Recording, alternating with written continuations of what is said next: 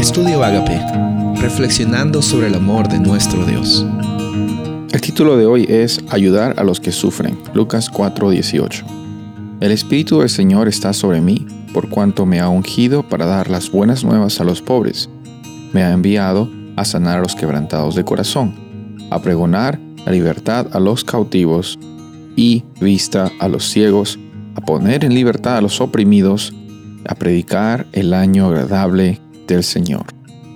Jesús en esta ocasión está usando las palabras del profeta Isaías para mostrar, para aplicar que su ministerio en favor de la humanidad no solo estaba basado en proveer para la salvación de las personas y una vida eterna en el futuro, sino también para que ellas tengan la oportunidad de vivir el presente con propósito, con abundancia y con la certeza de que hay un Dios que se preocupa por cada una de las personas de este mundo. Dios no solo está aquí para solucionar el problema del pecado y Jesús es el, mayor, eh, la mayor razón, la mayor muestra del plan de Dios eh, en favor de no solamente solucionar un problema, sino establecer una relación con la humanidad. Dios anhela tener una relación, una experiencia personal contigo y en cada momento y en cada circunstancia complicada, recuerda, esas circunstancias no definen tu relación con Dios, no definen tu valor, no definen quién eres tú,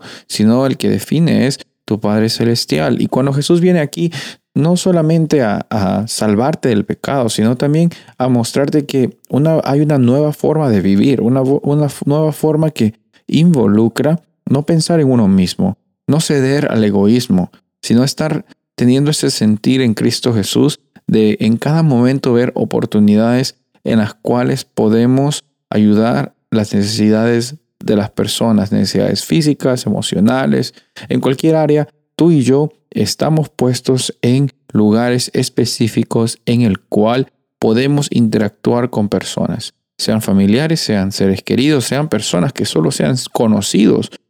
nuestro círculo de influencia es una hermosa oportunidad en la cual el Padre Celestial nos da para que demostremos estas buenas noticias y seamos agentes de transformación. E, es nuestro, nuestro deber, no por las cosas que tenemos que hacer, sino por en consecuencia de lo que Dios está haciendo en nosotros. Es nuestro deber, nuestro privilegio,